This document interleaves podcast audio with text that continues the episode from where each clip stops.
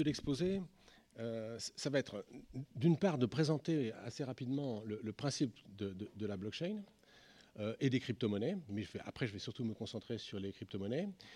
Ensuite, j'évoquerai deux points euh, qu'un esprit critique devrait soulever concernant justement les, crypto-monnaies et qui ne sont pas toujours soulevés. Enfin, je ne suis, pas le seul évidemment à soulever ces, points-là.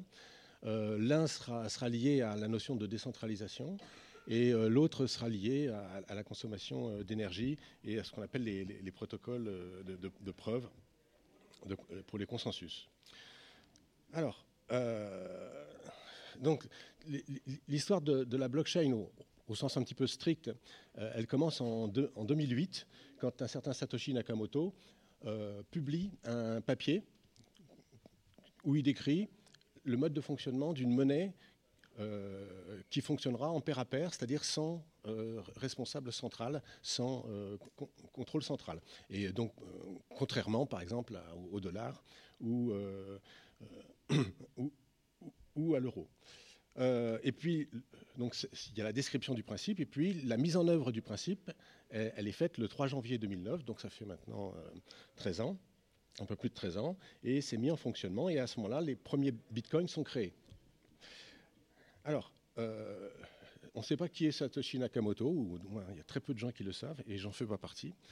Euh, alors, l'idée, et, il faut euh, vraiment en revenir à, cette idée de base, c'est que sur ce que va être une blockchain et ce que va être la décentralisation. Alors, une, façon un petit peu simple d'expliquer ce que c'est qu'une blockchain, une blockchain, ça serait un, fichier, donc un, livre, qui serait ouvert et qui serait accessible à tout le monde, par exemple déposé au pied de l'obélisque, où tout le monde pourrait écrire. Et puis, au fur et à mesure des nécessités, euh, quand les, pages ont, été euh, écrites, on, en rajouterait. Et puis, on n'effacerait jamais rien et on rajouterait des pages au fur et à mesure de, l'obligation. Alors, donc, ça serait un grand livre impossible à effacer, où tout le monde peut écrire et que tout le monde peut lire. Ce serait ça l'idée de, de la blockchain. Les pages seraient datées, parce que quand on rajoute des pages, on mettrait la date euh, où la, page a été datée. Et les pages seraient liées entre elles, parce qu'il y aurait une sorte de reliure euh, automatique qui permettrait de, rajouter des pages et ensuite de plus changer l'ordre des pages. Et puis elles seraient, protégées, par exemple, par euh, un, cordon de policiers qui s'arrangerait pour que personne ne puisse modifier ce qu'il y a décrit. Par contre, tout le monde pourrait les lire. Alors évidemment, ça serait un petit peu gênant parce que les gens pourraient se bousculer, ceux qui veulent écrire quelque chose et ceux qui veulent lire sur les pages anciennes. Euh, alors, euh, évidemment, ça ne fonctionne pas comme ça. Aujourd'hui, euh, on va utiliser un, réseau informatique et on va utiliser un réseau pair à pair, c'est-à-dire un réseau de, machines qui s'échangent des informations sans autorité centrale. C'est-à-dire que les informations circulent sur le réseau et dans le fonctionnement du, Bitcoin, les, les, informations vont circuler à tous les nœuds qu'on va appeler les nœuds validateurs, tous les nœuds qui sont chargés de garder la blockchain et de la faire fonctionner. Et puis, euh, ce, fichier donc, euh, qui représente le livre qu'il y avait sur, la place de la Concorde, euh, en fait, il va être recopié en chaque nœud du réseau. Donc, il va y avoir ce qu'on peut qualifier d'une redondance de l'information. Chaque nœud du réseau va détenir une copie du fichier blockchain. Et quand on va rajouter de nouvelles pages, quand on va rajouter de nouvelles pages au, fichier blockchain, il y aura une sorte de, procédé qui fera que chaque nœud du réseau rajoutera la même page. Et donc, il y aura un, consensus sur ce qui est écrit sur, ce fichier, sur ce registre, puisqu'il est ineffaçable, on peut parler de, registre. Et ce, consensus, ben, c'est une façon euh, d'établir des informations qui vont être sûres, ou en tous les cas qui vont euh, avoir l'approbation de tous les nœuds du réseau. Donc il n'y a pas de tiers de confiance, c'est ça, c'est se débarrasser des tiers de confiance, puisque c'est l'accord entre les différents nœuds qui va créer l'information considérée comme valide sur le, fichier euh, blockchain. Euh, la sécurité est assurée par divers procédés, j'en vais en reparler un peu plus loin, mais ce qui est important surtout, c'est la redondance. Redondance de l'information et aussi redondance des vérifications. Quand des informations vont circuler sur le réseau et vont être rajoutées sous la forme de nouvelles pages euh, sur, la blockchain, donc qui vont rallonger la blockchain, en fait, il y aura eu une vérification de ces informations par chaque nœud du réseau. Donc redondance de l'information et redondance du calcul, c'est ça qui est important. Donc voilà, chaque nœud contrôle chaque opération et enregistre. Donc ça crée un consensus, une, confiance. Alors, je ne vais pas trop détailler ce, transparent pour ne pas perdre, trop de temps. Donc, c'est une sorte de définition un petit peu plus précise de ce qu'est une blockchain. Donc, c'est un registre, un fichier partagé, mais au sens de multiplier en chaque nœud d'un réseau sans autorité centrale, infalsifiable bah, tout simplement parce que comme il est recopié en chaque nœud, il n'est pas possible d'aller euh, truquer le, fichier, ou alors il faudrait le truquer simultanément en tous les nœuds du réseau, ce qui est matériellement euh, impossible, ou en tous les cas très difficile. Indestructible, bah, aussi parce qu'il est multiplié. S'il y a certains nœuds du réseau qui disparaissent, bah, tant pis, le, réseau continue à exister, et chaque nœud restant continue à garder la, blockchain. Et donc, euh, composé de blocs ou pages. Alors on parle de blockchain, ou on pourrait parler de chaînes de pages si on voulait, si on voulait parler français euh, entièrement, et qui sont successivement validés, datés et conservés par ordre chronologique. Alors ça c'est le principe général des, blockchains, et on comprend bien l'intérêt que ça a si on arrive à faire fonctionner euh, quelque chose comme ça, c'est que ça va créer vraiment des informations qui vont avoir été validées par tout un ensemble de nœuds, et par exemple sur le réseau Bitcoin, il y a 15 000 nœuds validateurs aujourd'hui qui fonctionnent. Donc c'est une sorte de super validation, super euh, redondance. Alors, euh, je passe un, petit peu vite sur les diverses options, parce qu'il euh, y a toutes sortes de, variantes possibles de, l'implémentation physique de, cette idée. le fichier peut être ouvert en écriture à tout le monde, tout le monde peut écrire dessus ou pas. Euh, et il peut être ouvert en lecture à tout le monde ou pas. Donc toutes les options sont possibles. Donc les, réseaux qui seraient uniquement réservés à un nombre euh, limité d'utilisateurs, ils vont être fermés en écriture et fermés en lecture, et puis seul un petit nombre d'utilisateurs euh, désignés serait capable d'écrire. Mais dans le cas du Bitcoin et, dans le cas des crypto-monnaies en général, les fichiers sont, le fichier blockchain est ouvert à tout le monde. Tout le monde peut aller écrire dessus pas n'importe quoi. Il y a une, sorte de règle, il y a des règles d'écriture, et tout le monde peut lire ce qu'il y a d'écrit dessus. Donc il y a quelque chose qui est parfaitement public. Euh, autre point qui peut être euh, euh, décliné de plusieurs façons, l'identité des utilisateurs et des validateurs. Alors j'ai écrit deux fois la même chose, je crois. Non, c'est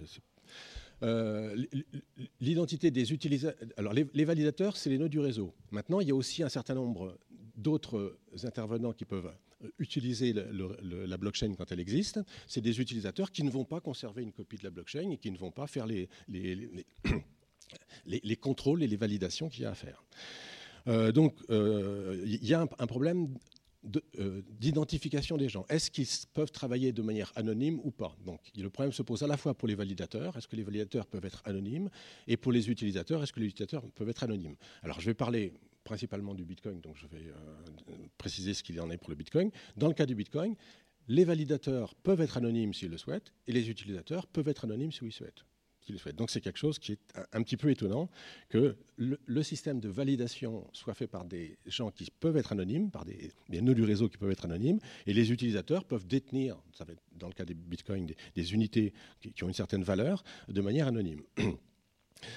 Euh, alors après, il y aura un, problème sur la façon dont fonctionnent les principes de validation, donc ce qu'on appelle les problèmes de consensus, et, je vais en parler plus loin, et ça sera important, c'est la, preuve de travail ou la preuve d'enjeu, qui sont les deux principales méthodes qui se disputent les situations. Alors, qu'est-ce que c'est qu'une monnaie cryptographique dans, cette histoire-là? Une monnaie cryptographique dans cette histoire-là, ben, c'est effectivement un fichier blockchain, donc avec un, réseau de, nœuds qui s'échangent des informations pour faire la, la mise à jour des pages. Et essentiellement, ce fichier il va contenir des informations sur qui détient quoi. Donc, par exemple, si un, certain nombre de bitcoins ont été attribués, au, alors je vais, dire n'importe quoi, au, compte numéro 12, eh bien, ça sera inscrit sur la blockchain. Et à chaque fois que qu'un détenteur de, Bitcoin, donc quelqu'un qui aura ouvert un compte et qui euh, détiendra des Bitcoins, fera une opération. Alors les opérations les plus simples, ça va être des transactions, qui va envoyer par exemple 3 Bitcoins de son euh, compte qui en détient 12 vers un autre compte, euh, vers un autre compte. Eh bien, ça sera une transaction qui circulera sur le, réseau et qui sera validée par tous les validateurs et qui s'inscrira sur la blockchain, non pas instantanément, mais au bout d'une certaine période qui est euh, d'environ 10 minutes, si, tout se passe bien et si la, transaction a été bien euh, euh, formulée. et qui restera indéfiniment. Donc toutes les transactions, ça c'est quelque chose qui est un petit peu étonnant quand on le découvre pour la première fois, toutes les transactions qui ont été faites depuis 2009 concernant les bitcoins sont inscrites sur la blockchain du Bitcoin qui les, détient tous. Donc ça permet de faire toutes sortes de contrôles. Juste pour euh, être sûr, tout le monde a à peu près compris euh, les choses. Sinon, levez la main si vous voulez une explication. Oui, allez-y.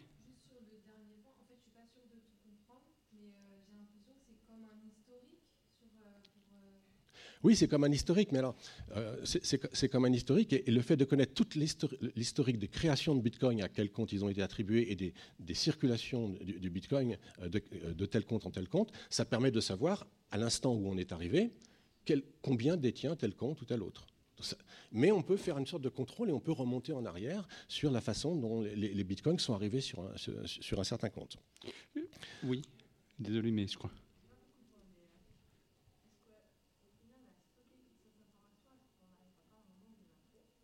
J'entends pas, excusez-moi.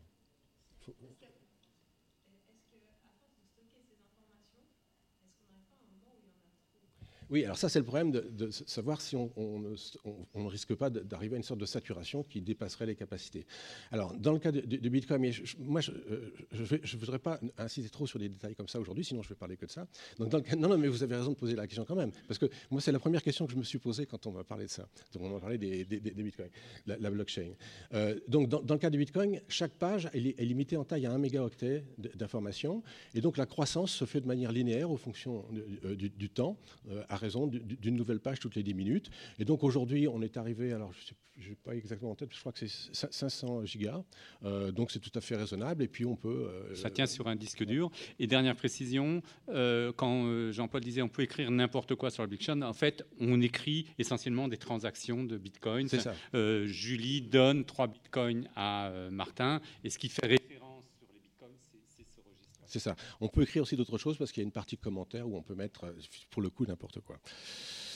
Alors, euh, je, ne reviens pas.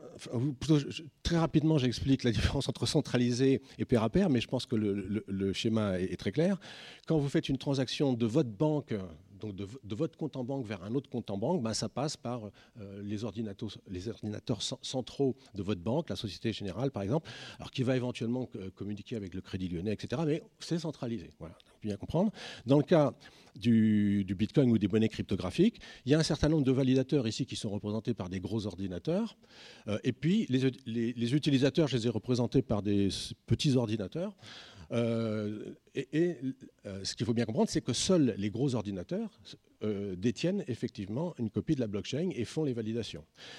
Ici, on m'a fait le reproche une fois de, mettre des, traits entre tous les nœuds validateurs. En fait, c'est un peu plus compliqué que ça. Quand une information circule sur le réseau, elle finit par arriver à tous les nœuds, mais pas forcément en une étape, comme c'est dessiné ici de manière un petit peu simplifiée. Toutes les informations, je l'ai dit, sont publiques. Donc, par exemple, vous pouvez, il y a des sites qui vous permettent de consulter les informations au fur et à mesure qu'elles évoluent. Telle transaction est passée, telle page euh, a été rajoutée, etc., etc. Alors, ça, c'est important parce que ça va me permettre de, parler un petit peu de la situation euh, aujourd'hui. Alors, ce n'est pas aujourd'hui, je crois que c'était lundi que j'ai fait ce transparent. Euh, donc, ici, j'ai mis les 10 plus importantes crypto-monnaies qui existent aujourd'hui. Comment on les classe par importance? Ben, On les classe par importance d'une manière très simple. Chaque crypto-monnaie a fait circuler un certain nombre de jetons, d'unités. Par exemple, dans le cas du Bitcoin, on les appelle des Bitcoins. Dans le cas d'Ethereum, on les appelle des Ethers. Euh, et donc, il y a une, cotation qui est faite pour ces unités. Elle est faite dans une multitude en fait, de, centres qui commercialisent, qui, gèrent des échanges entre les, gens qui détiennent des crypto-monnaies et donc qui sont qui connaissent à quelle valeur s'échangent effectivement ces crypto-monnaies. Et donc il y a une, valeur qui n'est pas officielle, mais euh, qui est à peu près la même dans tous les, toutes les plateformes d'échange pour chaque crypto-monnaie. Et par exemple, euh, à, l'instant où j'ai fait ce, transparent, le Bitcoin valait 38 000 dollars. Et il y avait 19 millions, alors je sais pas si on voit, si c'est ça, 19 millions de Bitcoin qui avaient été émis. Et en multipliant 19 millions par 38 000 dollars, vous arrivez à la capitalisation du Bitcoin, c'est-à-dire la valeur en dollars de tous les Bitcoins qui existent aujourd'hui et qui sont déposés sur des comptes. Et on arrive à la somme quand même assez impressionnante de 739 milliards de dollars de Bitcoin qui existent aujourd'hui et qui sont sur les comptes de Monsieur X ou de Monsieur Y. Euh, Ethereum, c'est beaucoup plus, enfin, c'est plus petit puisque c'est seulement 349 milliards. Et puis, il y a un certain type de crypto-monnaie qui est euh, intéressante et qui pose des problèmes législatifs assez particuliers, ce sont les stablecoins. Donc, les, on pourrait dire les jetons stables, c'est-à-dire il y a un mécanisme d'achat et de revente de ces jetons stables qui fait que jamais euh, ils ne vaudront plus ou moins que 1 dollar à 1% près. Ou, euh, donc si tout se passe bien, ben, effectivement, le, Tether, il vaut toujours 1 euh, dollar. Et alors ce qui est amusant, c'est que finalement, des Tethers, donc, pour le coup, il n'y a pas de risque que la, valeur s'effondre ou, il n'y a pas non plus de risque de devenir riche parce que le Tether va prendre de la valeur. Euh, et ce, qui est, ce qui est assez intéressant, c'est que bien qu'il y ait moins, beaucoup moins de Tether en circulation, le volume de transactions qui est fait en Tether il est plus important que le volume de transactions qui est fait en Bitcoin. Donc ça, c'est quelque chose qui est assez étonnant. Bon, et puis il y en a d'autres, là, je ne vais, je, vais pas faire de, commentaires. Alors là, vous avez un autre stablecoin, mais qui vaut un petit peu moins que 1, il vaut 0,9997, le jour où, j'ai fait ce transparent. Euh, oui. Euh, la valeur qu'on accorde, au Bitcoin ou à n'importe quelle crypto-monnaie n'est pas dans la blockchain. C'est la valeur qui est donnée par le marché. Et la blockchain en elle-même, elle ne contient que la crypto-monnaie, c'est-à-dire des bitcoins, et elle ne contient que des personnes qui détiennent des bitcoins et qui se passent des bitcoins. Ça, c'est la blockchain. Et la valeur, c'est important oui, c'est simplement le marché, les gens qui l'achètent, mais c'est en dehors de la blockchain. Oui. Ah, ah, d'où vient la valeur? Ben, Du fait qu'il y a des gens qui sont prêts à payer ça pour ça. Je ne peux pas dire quelque chose de plus. Euh, alors, pourquoi est-ce qu'il y a des gens qui pensent que ça, ça, vaut ça? Ben, alors, euh, Parce qu'il y en a, euh, il, y a, beaucoup de gens qui pensent que ça va continuer à monter. Parce que au tout départ, le, Bitcoin n'était même pas coté. Donc en fait, il valait même pas 0 dollar. À un moment donné, il a valu 1 dollar, après 10, après 100, après 1000, etc. Et maintenant, il est arrivé à 40 000. Alors, je, vais vous montrer les. Juste une chose, excuse-moi, mais voilà. ce qui est important à préciser, c'est euh, la manière dont on peut obtenir des bitcoins, c'est-à-dire de quoi ils naissent. Je, dis ça pour, mmh. et je crois que c'est important à préciser. Si vous, voulez avoir des bitcoins, vous avez deux manières pour en obtenir. La première, c'est d'être un des nœuds certificateurs, validateurs dont on parlait. il y a un mécanisme, Jean-Paul y reviendra, qui vous permet de, en gros, à chaque toutes les 10 minutes, quand une page est créée, il y a des bitcoins qui sont créés, qui sont alloués à des gens. Jean-Paul en parlera. Ça, c'est une première manière de l'obtenir. La deuxième manière, tout simplement, c'est d'en acheter à des gens qui en possèdent. Et du coup, la valeur, elle est fixée par ça. C'est-à-dire que si vous, vous avez des euros ou des dollars et vous voulez avoir des bitcoins, soit vous rentrez dans la logique là-dedans et vous allez récupérer des bitcoins qui sont créés par la blockchain, soit vous allez en acheter auprès de gens et c'est ça qui va donner un moment donné. il y a je précise que. Pardon? Oui, on peut dire ça, si on veut, parce qu'il n'y aura jamais plus de 21 millions. Mais il y a une troisième façon de détenir des bitcoins, c'est en fait c'est d'ouvrir un compte sur une plateforme d'échange. Vous leur envoyez par exemple, des, euros, et ils vont acheter pour vous, mais c'est eux qui vont les garder, les, bitcoins qui, vont euh, avoir acheté. Et ça, ça va être très important quand je vais en parler, puisque justement, euh, cette façon de détenir des bitcoins qui est utilisée par beaucoup de, de, gens qui en détiennent, en fait, elle n'est pas conforme au principe de la, redondance et de la décentralisation. Mais ça, c'est quelque chose que je veux dire plus tard. Alors, euh, pourquoi est-ce qu'il y a des gens qui en veulent? Bah Parce que ça monte. Alors, ça monte, vous voyez le schéma euh, sous les yeux, sous les yeux, ça monte, mais aussi ça descend de, temps en temps. Et par exemple, j'ai euh, indiqué un certain nombre de, cours qui doivent vous faire réfléchir quand même si vous voulez en acheter. Par exemple, en janvier 2017, le, Bitcoin valait aux alentours de 1000 dollars. Et puis, folie spéculative, c'est ce qu'on voit ici. C'est ça. Fin 2017, au mois de décembre 2017, il valait 20 000 dollars. Donc il y avait une sorte de, folie qui s'est euh, développée et, et, des gens ont été prêts à l'acheter jusqu'à 20 000 dollars. Mais seulement un an après, il valait 3 000 dollars. Donc si vous l'avez acheté à 20 000, vous n'avez pas fait une bonne affaire. C'est ça qu'il faut quand même retenir. Alors ensuite, bon, bah, ça a été un, petit peu euh, relativement stable, hein, on a l'impression là. Et puis récemment, c'est-à-dire euh, en 2020 et 2021, il y a à nouveau un, pic qui s'est euh, qui, est apparu, avec une descente aussi. Donc, par exemple, au mois de juillet 2021, je vais prendre plutôt au mois de novembre 2021, il va, il valait 67 000, c'est le dernier pic en hauteur. Et puis maintenant, il vaut 39 000. Donc vous pouvez faire des affaires, mais vous pouvez aussi perdre de l'argent si, vous l'achetez au mauvais moment. Mais, alors, je passe rapidement là-dessus. Ça, c'est la dominance de Bitcoin, c'est l'importance qu'ont les Bitcoins par rapport aux autres crypto-monnaies. Donc, vous avez vu que le Bitcoin est très largement dominant, puisque à lui tout seul, il fait 739 milliards de dollars, alors que le total de toutes les crypto-monnaies, il fait 1800 milliards. Donc, il représente en fait 41% de, toutes les crypto-monnaies. Et cette dominance, elle évolue, mais elle évolue plutôt à la baisse, bien que ce ne soit pas aussi clair que ça. Aussi, euh, alors si, on compare en milliards de dollars ce que, ce que valent les, bitcoins et les crypto-monnaies d'une manière générale, ben c'est euh, équivalent à tout ce qui existe en billets en euros, à peu près, quand on prend toutes les crypto-monnaies. Pareil pour les dollars. Bon, c'est euh, de, l'ordre de grandeur de la valorisation d'Apple, etc.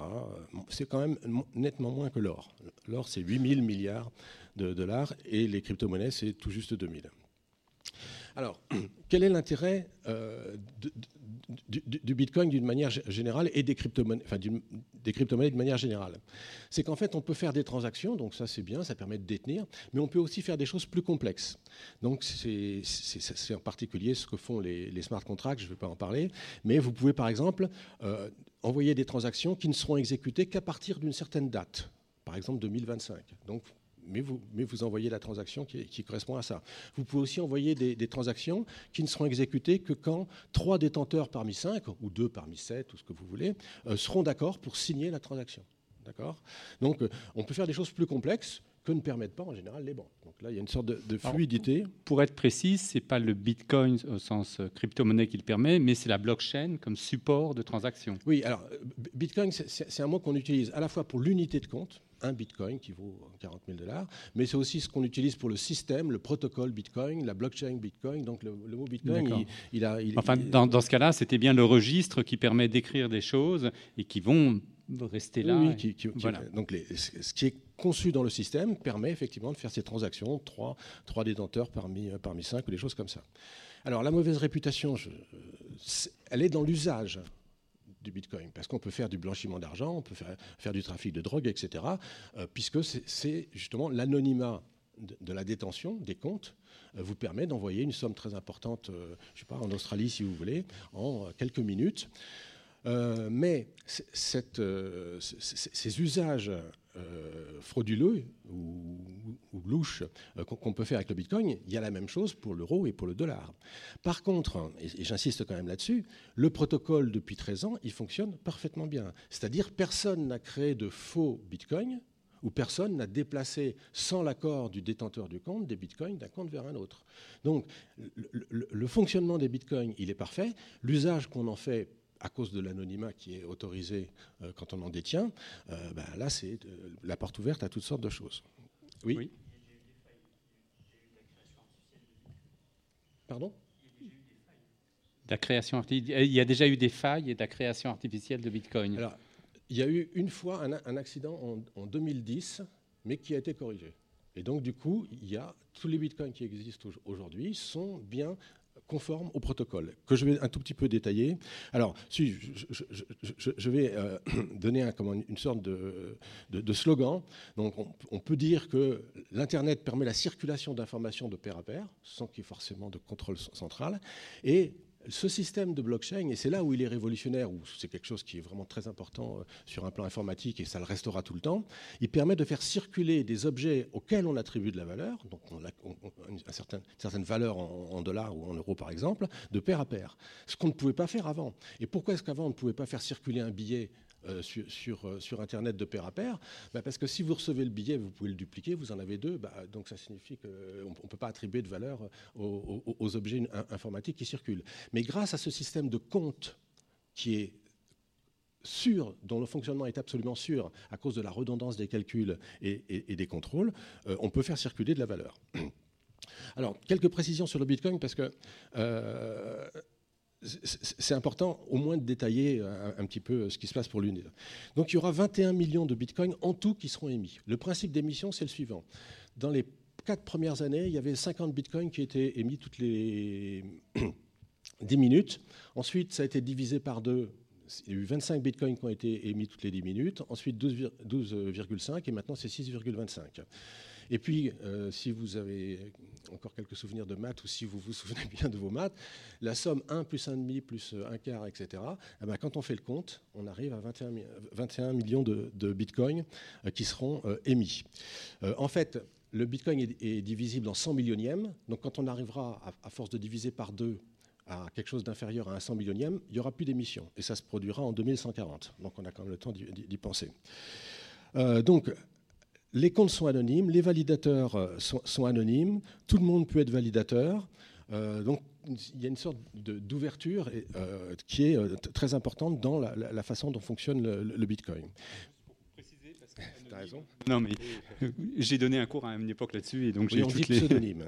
voilà. En fait, l'anonymat, euh, on va se dire, mais alors comment je suis identifié quand on dit euh, Julie a des, bitcoins si on la connaît pas? Donc en fait, on a une clé un peu comme un RIB. Simplement, votre RIB bancaire, c'est une clé qui permet de dire la clé numéro 22. Euh, en fait, c'est plus compliqué. Possède 4 bitcoins. Ça, c'est dans la blockchain, mais personne ne sait qui est la clé 22. Et si vous, vous êtes possesseur de cette clé 22, vous avez une manière d'accéder à ça, c'est vos identifiants, mais il n'y a que vous qui les connaissez. Donc en fait, il y a un pseudo-anonymat, c'est-à-dire que dans la blockchain, on va, on va trouver non pas les noms des personnes, mais on va trouver la clé numéro 22, elle possède ça. La clé numéro 22 donne un bitcoin, c'est la clé 24. Donc on peut retracer. Si moi j'ai un bitcoin, je peux retracer quelle clé me l'a donné et remonter à l'historique jusqu'à la création de ce bitcoin qui a été créé peut-être à la transaction 2450 et cette transaction a donné 50 bitcoins à celui qui a validé la page. Voilà, c'est un pseudo-anonymat, mais on ne remonte jamais au nom de, la personne. Vous pouvez ouvrir un compte sur la blockchain,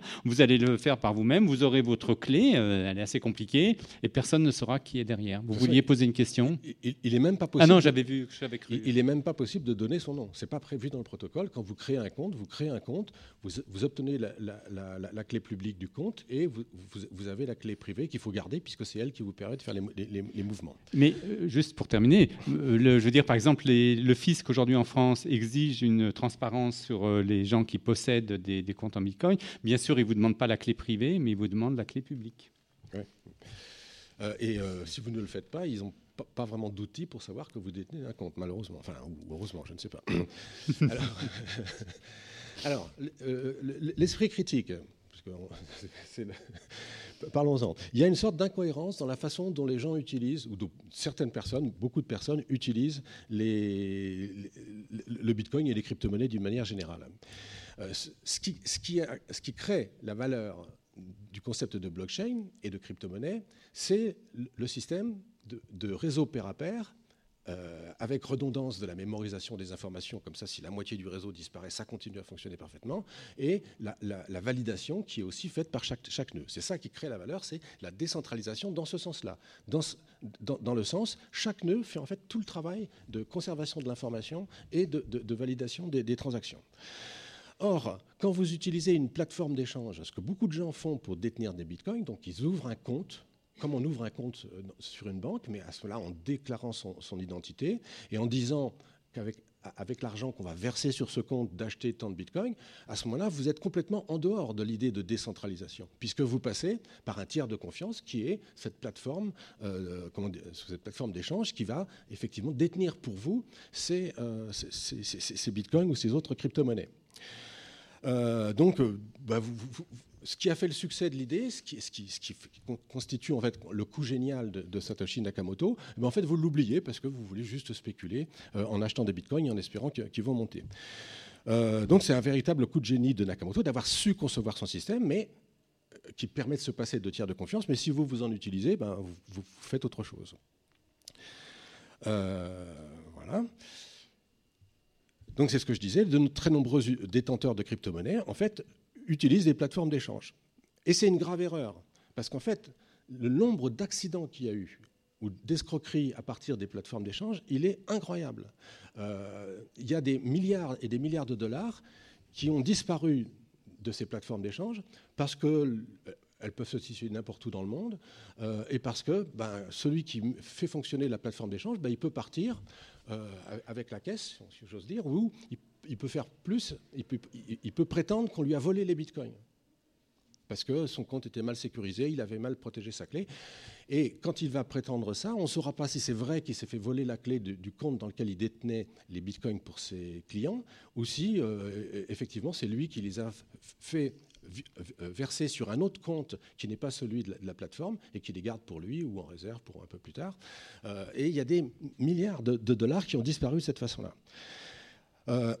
il y a quelque chose qui est très à la mode en ce moment, c'est les NFT vous avez tous entendu parler de ça, le non-fungible token.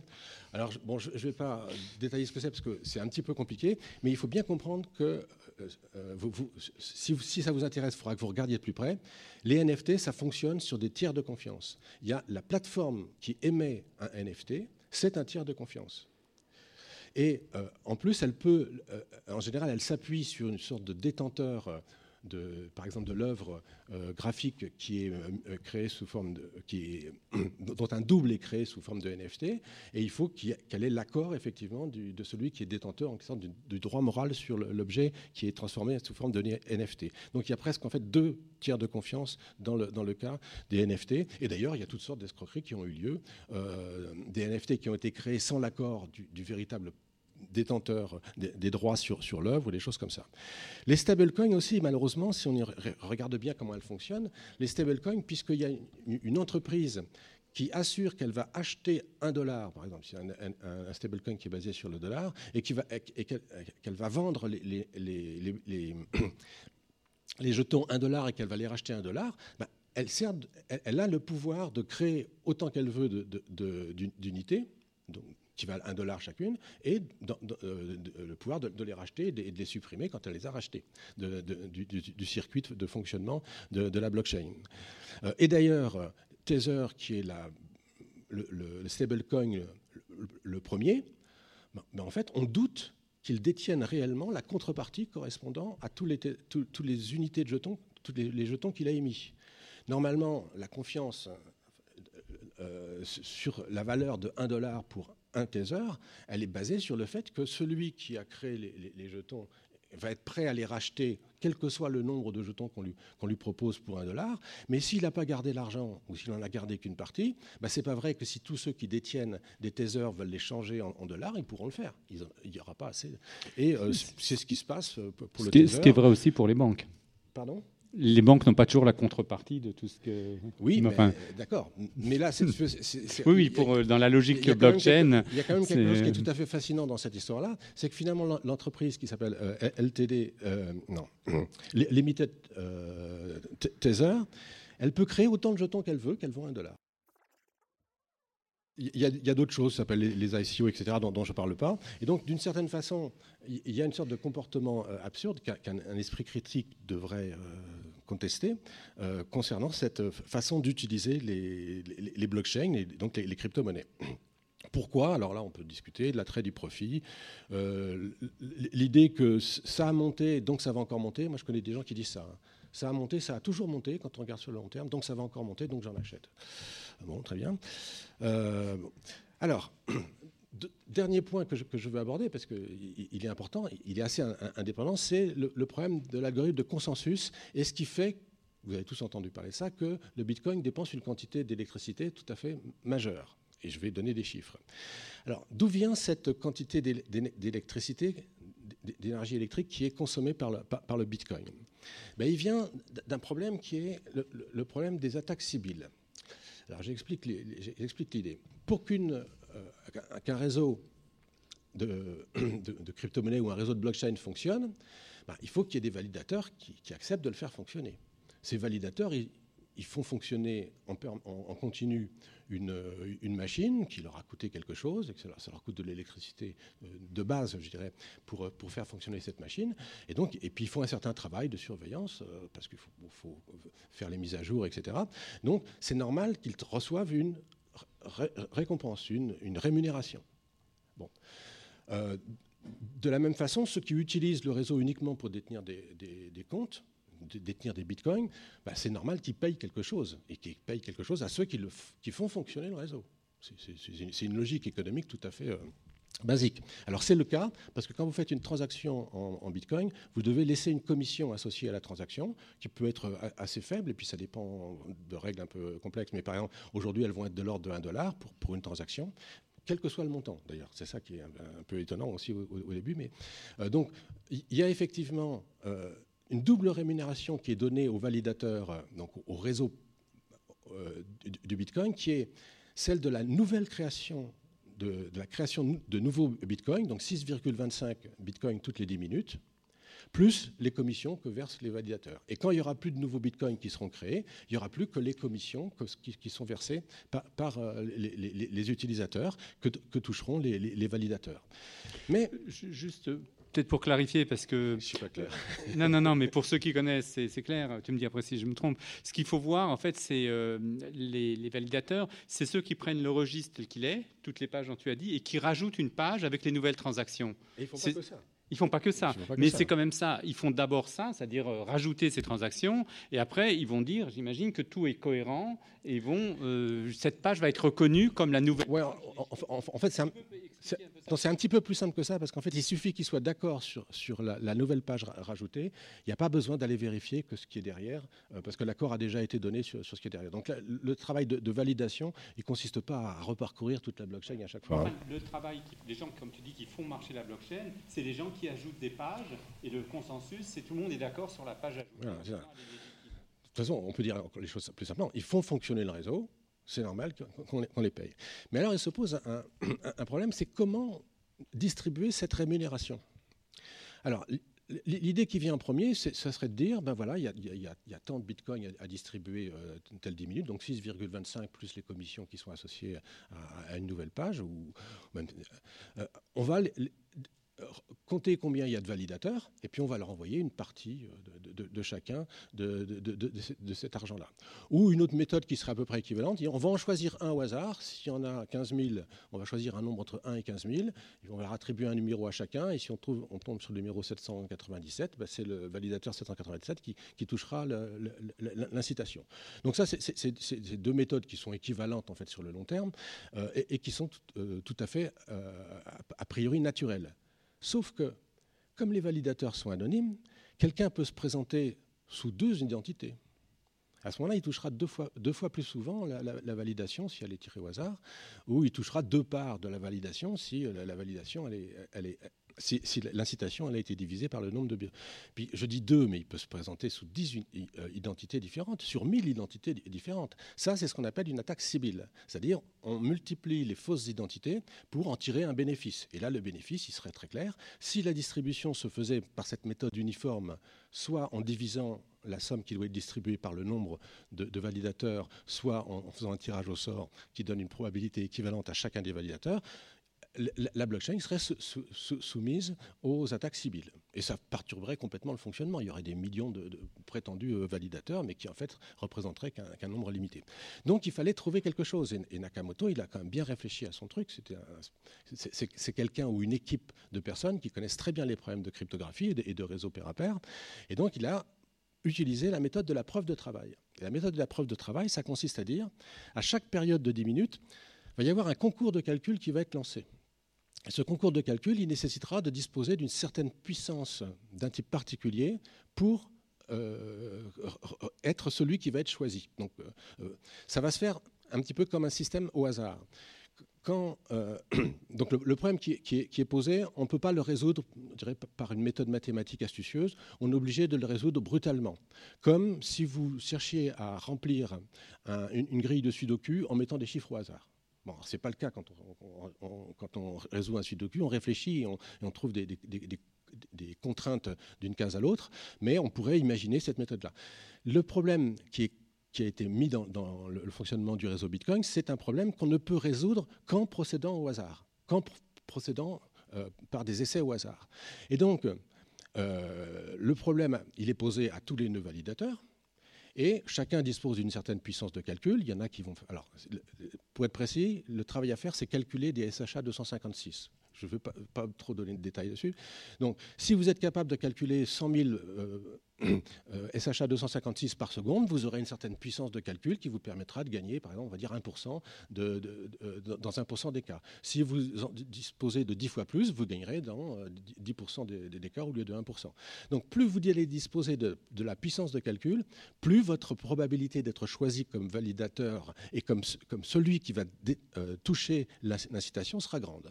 Et donc il est né de ce système qu'on appelle la preuve de travail, il est né de ce système une compétition entre les validateurs. Les validateurs ont commencé par acheter plusieurs machines pour calculer le plus possible de SHA 256 de manière à avoir une proportion de la puissance du réseau qui soit la plus grande possible.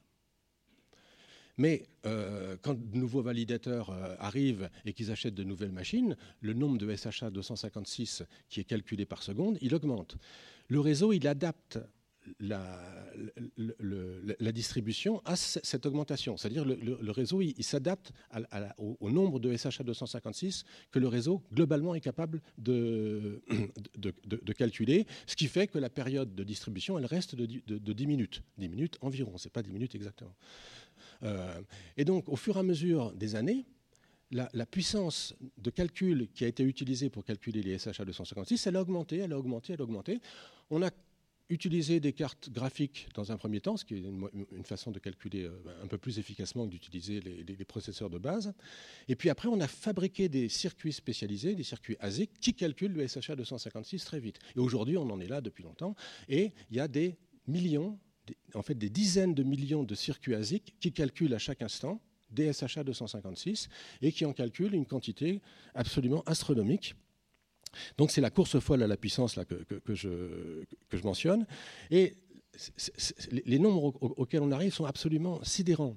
Aujourd'hui, en haut de cette courbe-là, ce qui correspond au mois d'avril 2022, on en est à 20 excusez-moi, à 210 puissance 18, c'est-à-dire à 2 10 puissance 20 calculs de SHA 256 par seconde. C'est absolument énorme. 2 multiplié par 10 puissance 20. 10 puissance 20, c'est 100 euh, milliards de milliards. Euh, alors, même si on utilise des circuits qui sont de plus en plus efficaces, ça c'est vrai, la quantité d'électricité qui est dépensée pour les faire fonctionner, elle a quand même augmenté. Et c'est une illusion de croire que parce qu'on va construire des, fabriquer des circuits ASIC euh, de plus en plus efficaces, que ça va faire diminuer la consommation du réseau Bitcoin. La consommation du réseau Bitcoin, elle vient de la compétition qu'il y a entre les validateurs, qui sont prêts à dépenser tant d'argent pour acheter des circuits, plus tant d'argent pour acheter de l'électricité. Et donc, si les circuits ASIC progressent, ben, euh, ils vont simplement calculer plus de, SHA, mais ils, vont continuer euh, à euh, consommer une quantité d'électricité qui sera d'autant plus croissante que la compétition sera élevée. Vas-y. Petite remarque pour fixer les idées. Hein, vous m'entendez là? Une petite remarque pour euh, fixer les idées, parce que là, il y a des chiffres, mais on imagine ce que c'est qu'un nœud validateur. Au début, on imagine c'est un petit ordinateur. Quand vous voyez les photos, c'est des véritables ah data centers. J'en ai, je sais pas, une photo. Alors, ça, c'est le genre de machine. Voilà, mais euh, ça prend des hangars qui peuvent être grands comme, ce palais des congrès, que des ordinateurs là-dedans pour calculer des SHA, et c'est des trucs gigantesques. C'est des, euh, des usines. Voilà, c'est des, usines. Et il y a des millions. Il faut, vraiment le, voir. Des millions de machines du, type de celles qu'on voit euh, à, droite sur le, sur le schéma, qui sont des, machines assez puissantes. C'est en, quantité d'électricité dépensée, c'est à peu près 10 fois celle d'un ordinateur de, base. Donc, euh, le, nombre de, machines de ce type-là qui fonctionnent et qu'on met donc sur des étagères, comme sur cette photo ou sur cette photo-là, il est colossal et il y en a des machines de ce type-là, il y en a à peu près 2 millions aujourd'hui qui, qui, fonctionnent en continu et qui brûlent de l'électricité pour calculer des SHA 256. Alors il faut bien savoir que l'analogie avec l'histoire de la grille de Sudoku qu'on remplit au hasard, elle est parfaitement vraie. Si quand vous remplissez, c'est pas bon, vous effacez tout de suite.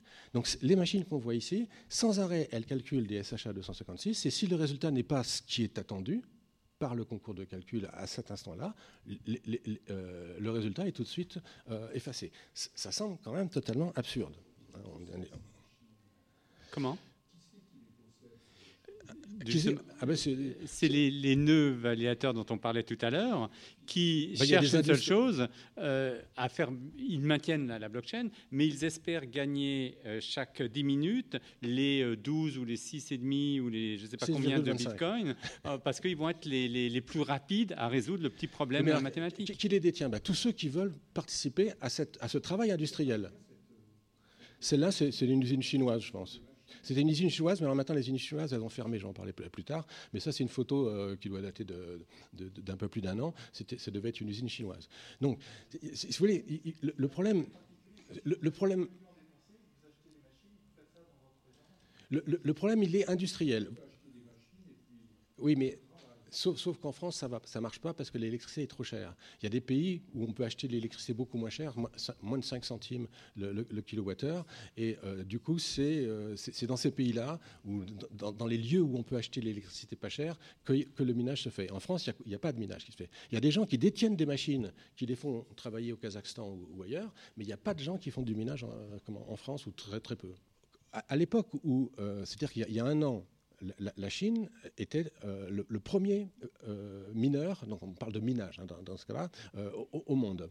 Et donc le, pouvoir, y, compris de faire évoluer le protocole Bitcoin, il était détenu par les Chinois. Ce qui était un peu inquiétant, mais apparemment les, défenseurs du Bitcoin trouvaient ça très bien. Enfin bon il s'est passé quelque chose qui les a rassurés, c'est que la Chine a réellement interdit le minage en Chine et a réellement mis fin au minage en Chine. Et d'ailleurs, ça correspond au, creux qu'on voit ici. La, courbe du minage, elle, était croissante. Et puis, c'est à peu près au mois de juillet 2021, euh, ben, réellement, le gouvernement chinois a interdit le minage en Chine. Ça a baissé de moitié la puissance de calcul, donc le nombre de SHA 256 qui était calculé euh, par seconde. Et puis, quand ce, nombre euh, de, de SHA 256 a été divisé par deux, c'est devenu très, très, très rentable d'acheter une machine, même si on payait l'électricité un peu plus cher que 5 centimes le, kilowattheure, et de se mettre à miner. Et c'est pour ça que, rapidement, en quelques mois, on a dépassé le point où on en était quand les Chinois minaient. Et aujourd'hui, le minage, il se fait beaucoup aux États-Unis, au Kazakhstan, euh, euh, au, Québec, il y en a aussi, euh, je crois en Suède aussi. Pour revenir sur votre question, c'est pas parce qu'il faut être des gros des moyens que ça ne resterait pas décentralisé. Et je crois que ça, c'est important. C'est-à-dire qu'il y a, je ne sais plus combien tu disais, de, de, 15 000. de 15 000 vous et enfin toi et moi, on peut pas nous être, enfin ma connaissance, être nœud de minage parce que c'est un investissement énorme. Il n'empêche que ça reste décentralisé parce qu'il y a 15 000 nœuds et qu'il faut qu'ils soient tous, euh, enfin qu'il y a le consensus qui se fait. C'est pas tous d'accord, mais il y a un consensus qui se fait. Donc ça reste décentralisé, même si ce n'est pas accessible à tout le monde. Versus un tiers de confiance unique, par exemple le système de compensation bancaire euh, unique, ça reste décentralisé.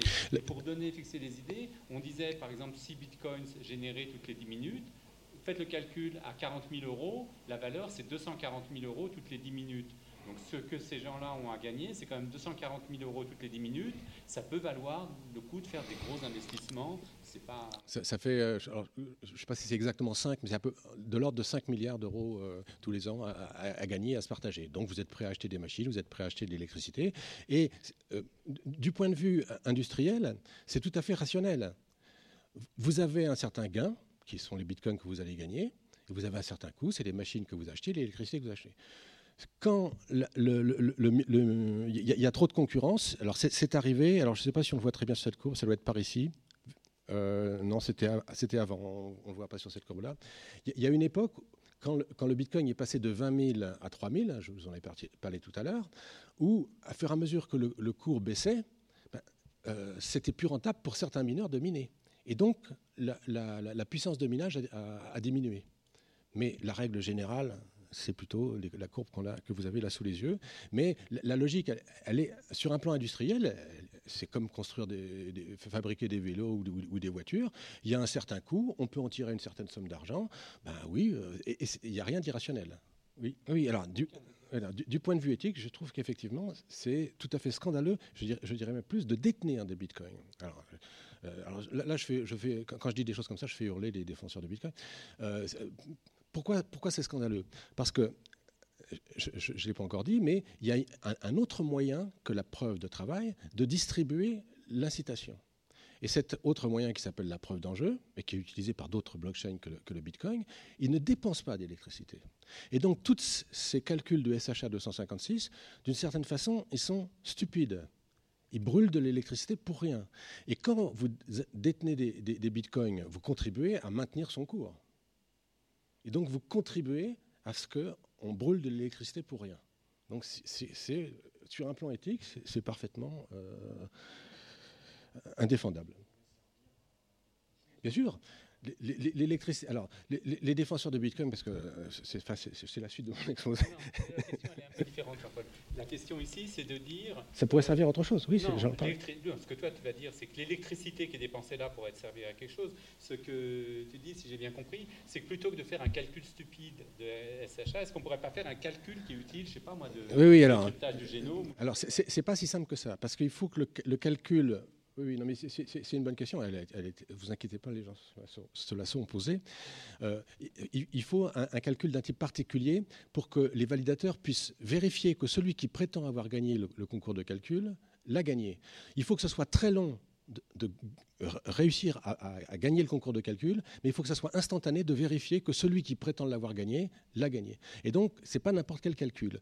Il y a un type de calcul concernant les nombres premiers euh, qui a été proposé. Et, d'ailleurs, il y a une, monnaie qui s'appelle Primecoin qui, euh, qui, est, basée dessus, qui avait une certaine utilité. Sauf que c'est quand même une bonne blague, parce que ça calculait des grands nombres premiers qui avaient une certaine propriété. Ça intéresse quelques mathématiciens, mais j'en connais aucun Mais là, et, par contre, il n'y a pas d'autres calculs, qui, en tous les cas, qui se soient imposés, qui auraient une utilité et qui auraient les propriétés voulues pour servir de preuve de travail. Ce matin, tu donnais, euh, quand tu as parlé des bitcoins dans une autre session, une bonne image de ce calcul stupide. En fait, c'est comme si on devait jeter les dés jusqu'à ce qu'on ait 3-6 qui sortent. Donc vérifier qu'on a les 3-6 qui sortent, c'est immédiat, je les vois. Par contre, trouver les 3-6, il faut jeter un certain nombre de choses. Exactement ça. Et euh, si euh, c'est pas 3-6 parce qu'il y a, je veux dire, beaucoup de, il faut que ça dure les 10 minutes, eh ben on va dire 86. Et donc, vous achetez des machines pour jeter, des dés et pour dire, alors on suppose que ce n'est pas des dés qu'on jette parce qu'on peut tricher avec des dés, mais c'est complètement cette idée-là. C'est aussi stupide de calculer euh, ce que tu disais là que de jeter des dés et on, paye des machines à jeter des dés jusqu'à ce qu'on ait des 6 pour que les gens disent, ah oui, c'est vous le premier qui avez généré les 6. Exactement. Et alors là, là vous avez la, courbe de. Euh, alors, le, calcul de la consommation d'électrique du, réseau, il y, a, il y a eu une polémique à une époque, maintenant il n'y en a plus parce qu'il y a plusieurs sites qui font ce, calcul et moi-même je, sais les faire et je, tombe sur des chiffres qui sont tout à fait comparables à celui que je, montre ici. Euh, il, est, faisable de manière assez précise si on cherche à savoir quelle est la consommation minimale que la puissance du réseau tel qu'il est aujourd'hui euh, exige. Pourquoi? Parce qu'on connaît la, puissance de calcul, le nombre de SHA 256 que peut calculer telle machine et, combien d'électricité elle dépense. Donc si on suppose que tous les mineurs disposent de la meilleure machine aujourd'hui, ce qui n'est pas le cas, puisqu'il y en a qui disposent de, machines qui datent d'il y a deux ans, d'il y a cinq ans, etc. Donc si on fait cette hypothèse qui est tout à fait optimiste, on arrive à la courbe qui est en pointillé, celle qui est en bas, et qui correspond aujourd'hui à 60 TWh par an. 60 TWh par an, ça correspond à 7 réacteurs nucléaires, puisqu'un réacteur nucléaire euh, de taille moyenne, c'est 8 euh, TWh par an. Donner l'ordre de grandeur, en France, la consommation est de l'ordre de 450 TWh. Donc vous voyez la consommation France, et quand on parle de transition énergétique, les projections euh, différentes vont de 600, enfin on va dire de 500 TWh à 900 TWh. Il y a toute une controverse pour savoir qu'est-ce qu'on aura besoin dans la transition énergétique. Donc vous êtes 60 TWh versus aujourd'hui 450 TWh. C'est gigantesque, euh, c'est pas marginal. C'est des consommations comme le, le Donc c'est 60. Alors c'est 60 au minimum en faisant les hypothèses les plus positif possible pour avoir des chiffres bas. Et puis, tout le monde est d'accord pour dire que c'est au moins deux fois plus, trois fois plus. Et donc là, j'ai mis 200 TWh, c'est-à-dire 25 euh, réacteurs nucléaires. C'est beaucoup plus que toutes les éoliennes de France. Hein. Disons quand même quelque chose, c'est que si une partie de ces euh, fermes de minage sont peut-être sur des énergies renouvelables, un certain nombre vont être sur des énergies fossiles. bien sûr, il y a du charbon qui est brûlé, des choses comme ça. Hein. On est sur une consommation gigantesque qui Mais même celles qui sont sur des, énergies renouvelables, l'électricité qui est utilisée pour faire ces, calculs du SHA 256 pourrait être utilisée pour, par exemple, euh, produire de, l'hydrogène euh, gazeux qui servirait ensuite de, carburant pour les, voitures. Donc, donc c'est complètement absurde. Surtout que, ce que je vais expliquer si j'y arrive, que la preuve... Dans... Je, m'excuse, mais comme on a eu du retard, est-ce qu'on peut donner jusqu'à 19h30 Ça va tout le monde? D'accord. Donc, euh, surtout qu'il existe un, autre procédé de, fonctionnement de, la distribution de l'incitation qui ne nécessite pas cette, euh, cette, énergie. Alors, euh, donc j'en parle tout de suite. Voilà la preuve de travail, elle est mise en opposition avec un, autre système de distribution, de désignation, qui va aussi s'opposer aux attaques civiles, parce qu'en fait, c'est ça le but, de la preuve euh, de, travail, c'est de faire que euh, les attaques civiles ne, puissent pas être valides. Et alors, je n'ai pas expliqué pourquoi. Pourquoi est-ce que quand un système fonctionne sur la preuve de travail, euh, les attaques civiles ne sont plus valables? Ben, Si vous disposez de, on va dire, 10 unités de calcul du SHA 256, que vous apparaissiez sous une, identité ou que vous, apparaissiez sur deux, ça ne va pas augmenter vos, chances d'être tiré, d'être celui qui va gagner. Parce que vous disposez de 10 unités de calcul de, de SHA 256, que vous apparaissiez sous une identité ou sur deux ou sur mille, ça ne changera rien. Et donc, mener une attaque civile devient inutile quand on utilise la preuve de travail. Mais il y a euh, un autre système qui, produit le, même effet, dire rendre inutile, rendre euh, comment, euh, inopérantes les, les, attaques civiles, c'est la preuve d'enjeu. Et l'idée, elle est très simple. L'idée, c'est de dire, voilà, quand vous disposez d'un certain nombre de, on va dire, je vais dire de Bitcoin, bien que le Bitcoin, pour l'instant, il ne fonctionne pas avec la preuve d'enjeu. Quand vous disposez d'un certain nombre de, on va dire, de jetons de, de la crypto-monnaie, vous en mettez en séquestre, sous séquestre sur la, blockchain. C'est-à-dire que vous en perdez le, contrôle et la distribution de l'incitation va se faire proportionnellement à la somme que vous avez mis en sous séquestre. Alors là, c'est la même chose. Ça résiste effectivement aux attaques civiles parce que si vous disposez de 100 jetons, que vous les mettiez sous un nom, 50 sous séquestre sous le nom 1 et 50 sous séquestre sous le nom 2, ça va vous donner la même probabilité d'être tiré au sort que si vous le mettez sous euh, sous deux, enfin, non, je, je, bafouille. non, ça va vous donner la même chose que si vous le mettez sous 2 fois 50. Une fois 100 ou 2 fois 50, ça va donner la même chose, ou, ou, 10 fois 10, ça donnera la même chose. Donc ça ne sert à rien de mener des attaques civiles, donc ça protège contre les attaques civiles, et ça permet d'avoir un système. Après, il faut le regarder en détail, parce qu'il y a beaucoup de différences quand même entre la preuve de travail et la preuve d'enjeu. J'ai écrit tout un papier où, il y a une 14 euh, différences euh, qui sont euh, identifiées et, détaillées concernant les, différences entre le, fonctionnement d'une crypto-monnaie à base de preuves de travail et à base de, preuves d'enjeu. La plupart des différences sont à l'avantage de la preuve d'enjeu. Est-ce que tu peux quand même, pour être sûr de bien comprendre la preuve d'enjeu, je mets 100 jetons en séquestre. Séquestre, ça veut dire que j'en ai pas le contrôle, mais ils m'appartiennent encore. Tant que quelque chose n'est pas fait, je peux le retirer. Voilà, on peut le retirer. Tu peux expliquer un peu en quoi Alors, quelle, quelle, est la différence ben, euh, Quand vous mettez sous séquestre, et euh, bon, voilà, vous participez au prochain tirage dans les dix prochaines minutes, au suivant, etc. Puis quand vous en avez assez, vous retirez. Vous n'avez rien dépensé. Vous avez juste participé pendant un certain temps en euh, renonçant à, la propriété des bitcoins que vous avez mis sous séquestre pendant cette période-là.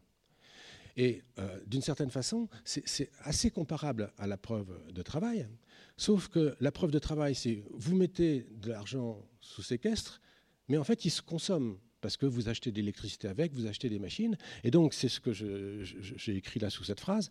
La preuve de travail, euh, c'est une preuve d'enjeu qui ne rend pas les mises. Et, c'est quand on, quand on voit la preuve de travail sous cet angle-là qu'on perçoit à quel point c'est absurde. Puisque les gens qui utilisent la preuve de travail, ils, dépensent aussi de l'argent pour acheter des machines et de l'électricité, mais ils ne le récupèrent pas. Alors que les gens qui utilisent un système de preuve d'enjeu, ben, ils déposent de l'argent et puis si au bout d'un jour ou d'un mois ils en ont assez, ils récupèrent l'argent qu'ils ont mis. Euh, donc c'est, ça rend complètement indéfendable l'idée de euh, soutenir la, preuve de travail. Je ne parle pas de, de cette histoire-là. Et je me suis permis d'écrire des articles avec des titres du genre Le réseau Bitcoin est une erreur follement coûteuse, c'est le plus gros bug de l'histoire. D'une certaine façon, c'est un bug, parce que Satoshi Nakamoto n'a pas pensé à la preuve d'enjeu. Elle est un petit peu plus compliquée à mettre en œuvre réellement concrètement, mais on, sait, le faire et on le fait très bien aujourd'hui. Il, y a toutes sortes de crypto-monnaies qui fonctionnent avec la preuve d'enjeu. Et donc, en choisissant dans la conception de son protocole de fonctionnement du Bitcoin d'utiliser la preuve de travail, c'est comme s'il avait commis une, erreur de programmation de ne pas utiliser la preuve d'enjeu. Donc c'est un bug, et moi je me permets de dire que c'est le plus gros bug de l'histoire. Je ne suis pas le seul à dire des choses comme ça. Hein. Oui, alors, non, mais c'est une très bonne question. Euh, Ethereum, qui fonctionne en, preuve de travail, envisage de le faire. Et il devait le faire cette année euh, au mois de juin, mais c'est repoussé de, quelques mois encore. Ça fait plusieurs fois qu'il le repousse. Mais il l'envisage et il y a vraiment un, travail qui a été fait auprès des, mineurs du, pour, pour, Ethereum euh, pour qu'ils l'acceptent. Et puis il y a une sorte de transition qui, est faite qui, qui, rend la chose acceptable. Par contre, dans le fonctionnement du, Bitcoin, aujourd'hui, il n'y a rien qui est prévu pour passer à la preuve d'enjeu. Je ne dis pas que c'est impossible, mais aujourd'hui, personne ne s'en occupe. Et la raison qui fait douter que ça va pouvoir se faire, c'est qu'en fait, le changement de protocole, il, se fait par des systèmes de vote et, le, poids des, votes de, ceux qui, votent dans, un changement de protocole, il est proportionnel à la puissance de calcul dont ils, dépendent. Donc aujourd'hui, ceux qui gagnent des bitcoins parce qu'ils ont de la puissance de calcul sous, la main, ce sont eux qui décident ou pas de changer le protocole. Donc ils ne sont pas d'accord pour le changer parce qu'ils ont acheté des usines comme celle qu'on a vues tout à l'heure et ils ne veulent surtout pas y renoncer. Oui? J'ai répondu.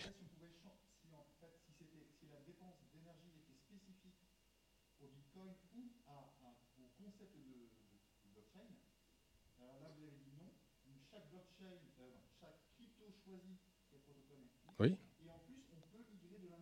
On peut migrer de l'un à l'autre, c'est pas très facile, c'est pour ça qu'Ethereum a du mal à le faire.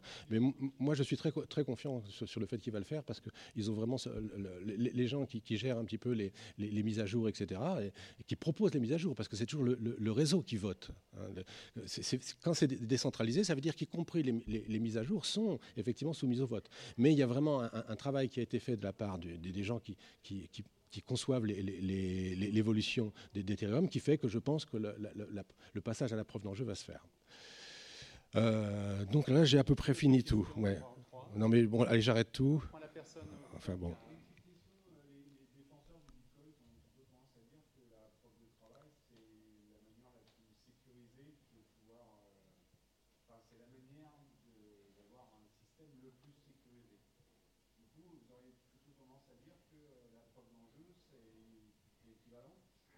Oui, alors.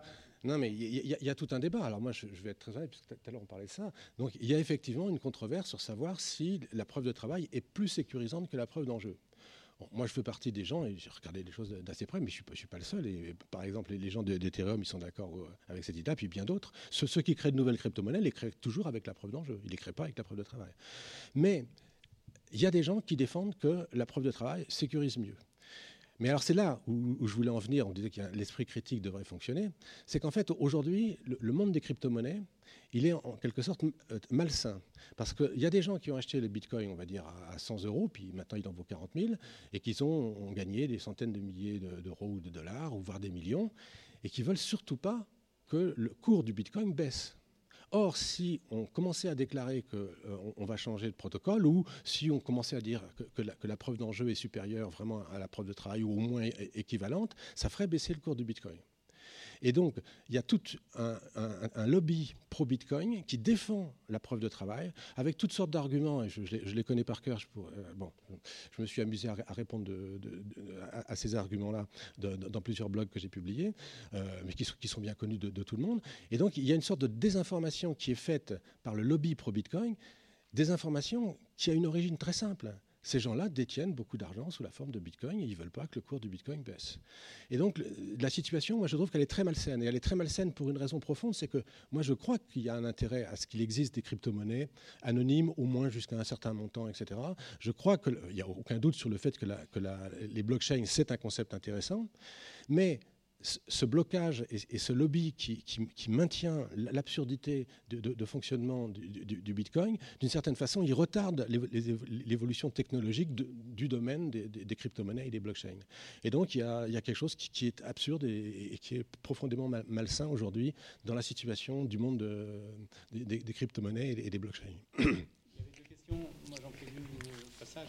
Ne faudra pas terminer la session quand même sans dire finalement, parce qu'on a l'impression quand on parle des blockchains et des crypto-monnaies que c'est finalement un truc pour faire des, transactions entre crypto-monnaies et pour spéculer. Il y a quand même un intérêt de tous les gens qui travaillent, certain nombre de personnes qui travaillent sur la blockchain, sur un certain nombre d'applications. Tu as évoqué Bien sûr. pouvoir le mm. faire sur les smart contracts. Donc on n'est pas simplement sur un bon objet mathématique, c'est vrai qu'il est magnifique, euh, sur une innovation qui est, euh, voilà, qui est, une belle innovation, et puis il y a de la spéculation et puis des échanges de monnaie. Non, il y a tout un champ. Euh, tu pourras peut-être en dire deux mots. J'ai vu qu'il y avait deux questions. Peut-être dire un mot qu'il y a quand même une innovation derrière qui a des, potentialités tout à fait intéressantes au-delà Oui, alors j'ai expliqué au, tout début de l'exposé l'intérêt de, de, partager une information qui soit bien sécurisée. Par, bon, alors, et, j'ai dit que les crypto-monnaies, ben, c'est quand cette information, ça correspondait aux transactions, aux créations de, de, nouveaux jetons sur certains comptes et aux transactions. Mais on peut, on, peut stocker sous la forme d'une blockchain toutes sortes d'informations.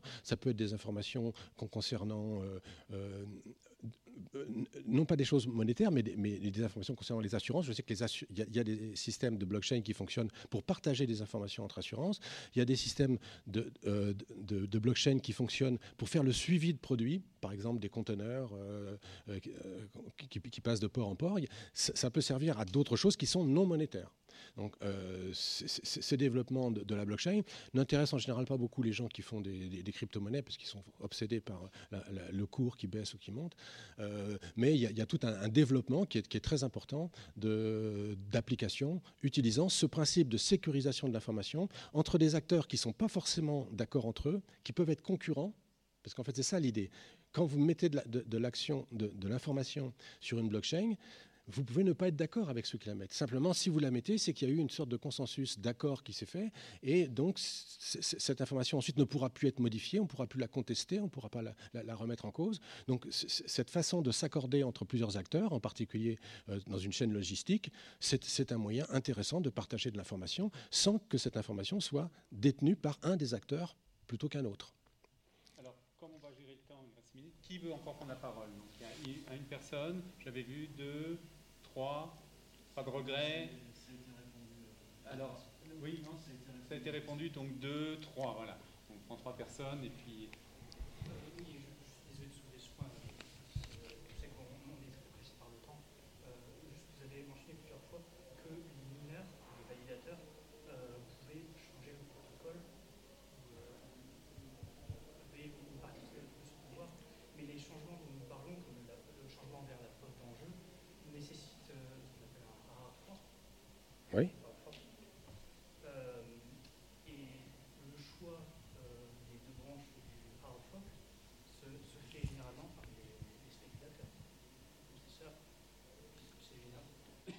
Oui, le, travail qui, est fait aujourd'hui euh, sur Ethereum, c'est de, convaincre les, validateurs euh, qui fonctionnent en preuve de travail, donc qui gagnent de l'argent en minant, euh, que progressivement, ils vont devoir passer, parce que ce n'est pas instantané, à un système où ils seront rémunérés en fonction des enjeux qu'ils auront mis sous séquestre. Et ce, passage peut se faire de manière continue.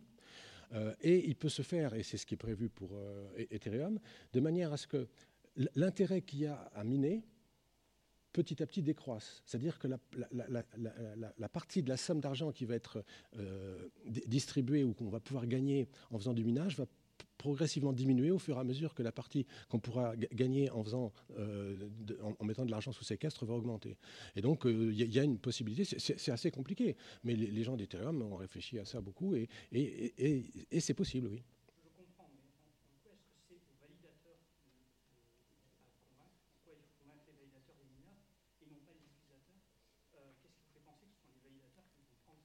Parce que quand, on, fait des mises à jour ou, des corrections ou des perfectionnements, euh, donc en fait, sur un plan très concret, comment ça fonctionne? Ça veut dire que qu'est-ce que c'est qu'un validateur? Un validateur, c'est un ordinateur qui contient un programme qu'on appelle un, client du, du, réseau, et il change de client du réseau. Et donc, régulièrement, il y a des modifications, donc on change le client du réseau. Il faut que ces, modifications, ces, changements du, client du réseau soient faits simultanément presque simultanément sur tous les nœuds du réseau. Sinon, euh, ça, crée des problèmes, mais il y a une communication entre les validateurs. Il y a des informations qui circulent, qui ne sont pas simplement celles euh, directement sur, le réseau. Euh, et donc, effectivement, ces validations se font correctement. Et donc, tout le travail pour passer de la preuve de travail à la preuve d'enjeu, c'est de changer ce client. Mais qui est-ce qui décide du changement? Ben, C'est ceux qui détiennent les clients. Et donc s'ils ne sont pas d'accord pour changer, ou s'il n'y en a que la moitié qui sont d'accord pour changer, ce qui se passe, c'est qu'il y a un dédoublement, ce qu'on appelle un hard form, du, réseau. Et donc, pour que les choses se passent bien, il faut réussir à convaincre tous les, clients du réseau, tous les, détenteurs de, clients du réseau, de faire le changement qu'on leur demande de faire à l'instant qu'on leur demande de faire. Et ça, donc, c'est un travail qui n'est pas du tout entrepris concernant le réseau Bitcoin, mais qui était entrepris concernant le réseau Ethereum. Donc le passage est, possible quand on en a la volonté et quand. Euh, et il y a une autre raison qui explique que pour Ethereum c'est plus facile que sur Bitcoin, c'est un peu plus subtil, c'est que le, minage sur Ethereum, il n'est pas fait par des calculs de SHA 256. Il est fait par un autre algorithme qui, lui, en gros, aujourd'hui, les cartes graphiques, c'est toujours la, bonne méthode parce que c'est difficile de, construire des circuits ASIC qui, euh, fassent vraiment euh, les calculs qu'il faut pour le minage du, de l'Ethereum. Il a été conçu exprès pour ça, ce, procédé de, minage de Ethereum. Et donc aujourd'hui, les gens qui font du minage, du minage Ethereum, ils ont l'espoir de revendre leurs cartes graphiques alors que les gens qui font du minage Bitcoin, on ne fera rien de leur, euh, des machines qu'ils ont achetées pour faire du minage Bitcoin. Donc le, Bitcoin est beaucoup plus coincé que, le, que, Ethereum, aussi à cause des algorithmes de minage qui ne sont pas exactement les mêmes. Une question là, et puis après une dernière derrière. Si on arrivait rapidement à disposer d'ordinateurs quantiques euh, vraiment puissant, ce qui n'est pas le cas aujourd'hui. Hein. Les progrès concernant les ordinateurs quantiques sont, très lents. Euh, à ce moment-là, effectivement, le SHA 256 il serait compromis. Maintenant, euh, récemment, j'assistais à, une conférence sur, sur le, les choses que prévoient les gens du, groupe Ethereum. Les gens du, groupe Ethereum, ils prévoient de changer les, les primitives qui sont quantum sensibles par des euh, primitives cryptographiques qui ne sont pas euh, sensibles, euh, qui sont quantum résistants. Donc, il n'y a rien qui est fait du côté du Bitcoin, à ma connaissance, c'est pareil. Par contre, du côté d'Ethereum, ils envisagent déjà de pouvoir changer si, ça se révèle nécessaire. Mais ça, c'est pas encore certain non plus. Hein. Maintenant, les, progrès des ordinateurs quantiques, les, les spécialistes ne sont pas d'accord entre eux pour dire que c'est nécessaire. Il se peut que ça se fasse, mais il se peut aussi que ça coince à un moment donné et qu'on ne puisse pas euh, calculer vraiment, euh, euh, obtenir des ordinateurs quantiques vraiment puissants, donc qui mettraient en, danger le SHA 256 et d'autres choses. Au, début, l'idée de Nakamoto, et, moi j'étais très enthousiaste au début, je, reconnais, elle, semblait parfaite. Bah oui, n'importe qui avec son ordinateur allait pouvoir faire du minage, et puis Bon, là où les choses ont commencé à, mal se passer, à, mal évoluer, c'est quand des gens ont acheté 10 machines pour faire du minage, quand après on a construit, on, a utilisé des, cartes graphiques, après des ASIC, etc. C'est là où les choses ont commencé à aller, mal. Et vraisemblablement, Nakamoto n'avait pas envisagé ça, je pense. Il n'avait pas envisagé que ça prendrait cette, tournure démente de, dépenser l'équivalent, donc selon la façon dont on fait les calculs, de 7 réacteurs nucléaires ou de 20 ou 25 selon l'évaluation qu'on accepte de, la dépense électrique. Je pense que Nakamoto s'est trompé. Nucléaire, ça serait décarboné. Si c'était que ça, ouais, ça serait déjà pas si mal. non, non, mais c'est une bonne unité, je trouve. ça fait peur. Je pense que les 60 TWh ou 450 TWh de la France, ça donne quand même. Ouais, ouais, c'est une bonne idée. Euh, euh, enfin voilà. En tout cas, euh, merci. Je, renvoie, euh, tu tiens un blog, enfin il y, a plein d'articles, on peut les retrouver en ligne. Hein. En général, oui. Voilà.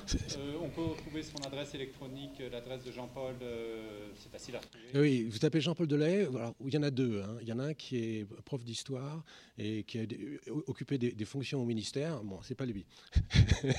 et donc n'hésitez pas à interagir. Jean-Paul répond à ses mails et allez lire ses articles. ça va être passionnant. Merci Jean-Paul.